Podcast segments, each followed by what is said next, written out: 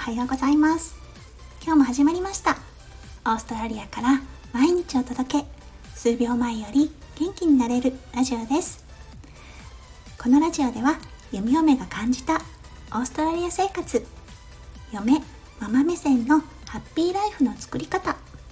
レベルが低い幸せメガネの作り方。へえほーふふくすをリスナーさんとシェアをしてハッピーピーポーを作っていこうというチャンネルです。パーソナリティは私弓嫁です。今日はねレターをいただいたのでそのお返事をさせていただきたいと思います。レターをくださったむくちゃんさんありがとうございます。レターの内容ですね。読ませてください。メンタルの平常心は大切ですよね。35年インフルエンザにかかったことがなかったのにメンタルのボロボロの時に初めてかかってしまったのを思い出します。弓嫁さんにとって YouTuber の嫁で大変だったこと良かったこととは何ですか？陰で支えがなくては息子くんの弾ける笑顔は見れませんもん。笑えるエピソードよろしくお願いします。ととっても素敵なお手紙をいただきました。そうですね。まずメンタル。本当に心と体は直結しているなと思うんですよね。そして引き寄せるっていうのもあると思いませんか？弓嫁も昔すごく落ち込んだことがあってその時にねやっぱりね事故とか起きちゃったんですよ。なのでねあの時は本当に気分がねどん底だったので事故も多分私のこのネガティブなオーラというかネガティブなメンタルが呼び寄せたのかなって思います。ね35年インフルエンザにかかったことがなかったということなのでね体多分すごく辛かったんじゃなかったでしょうか。回復もねちょっと時間かかったと思いますおそらく。うん。今は健康でいらっしゃるかな？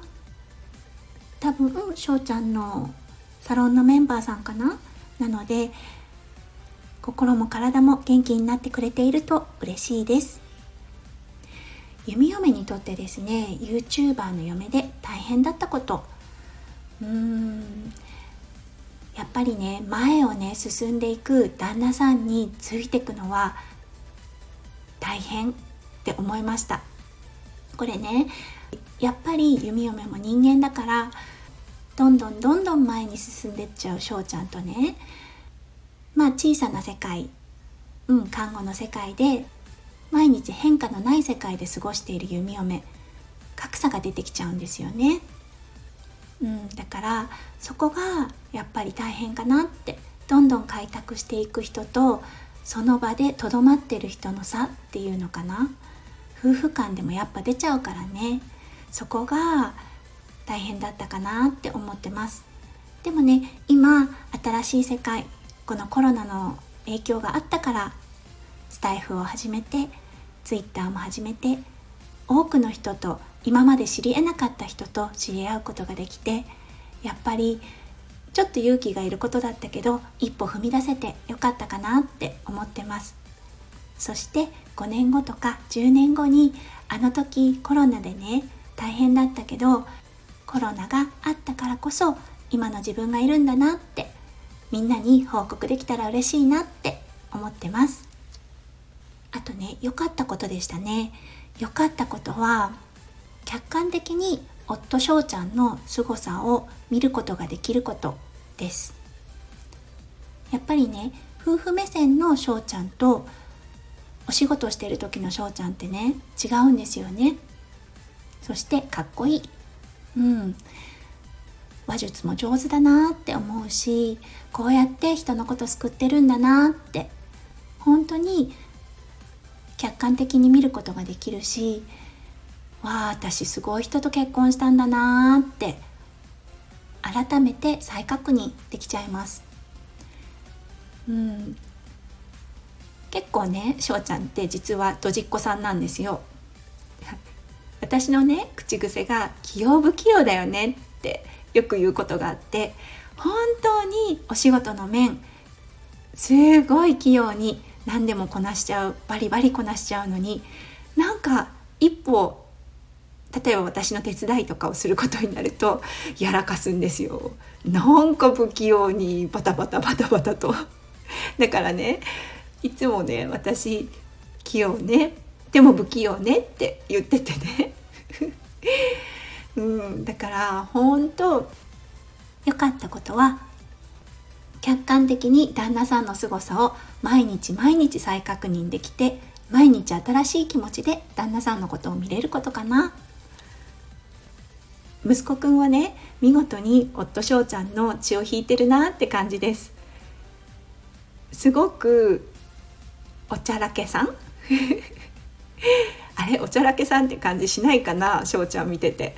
結構ね普段はリビングで踊ってたりね。人がいないところで踊ってたりもするんですよ。その血を濃く引いてるなって思うくらいなんか笑わせてくれます。これからどんな男の子になっていくのかなって思ったら楽しみでしょうがありません。ねえ。どうだろうむくちゃんさん。少しニコニコってできたかな？できたら嬉しいなって思ってます。むくちゃんさんお手紙本当にありがとうございます。こんな感じで弓嫁はリスナーさんからのレター大募集しています。私に聞いてみたいこと。YouTuber 夫翔ちゃんのことでもいいですよ。私に答えられることであれば何でも答えちゃいます。今日も爽やかな朝を迎えてらっしゃいますでしょうか。弓嫁はコーヒー片手にほっこりとしています。皆さんがどうか素晴らしい一日をお過ごしできますよう心から祈ってます。また明日ね。バイバイ。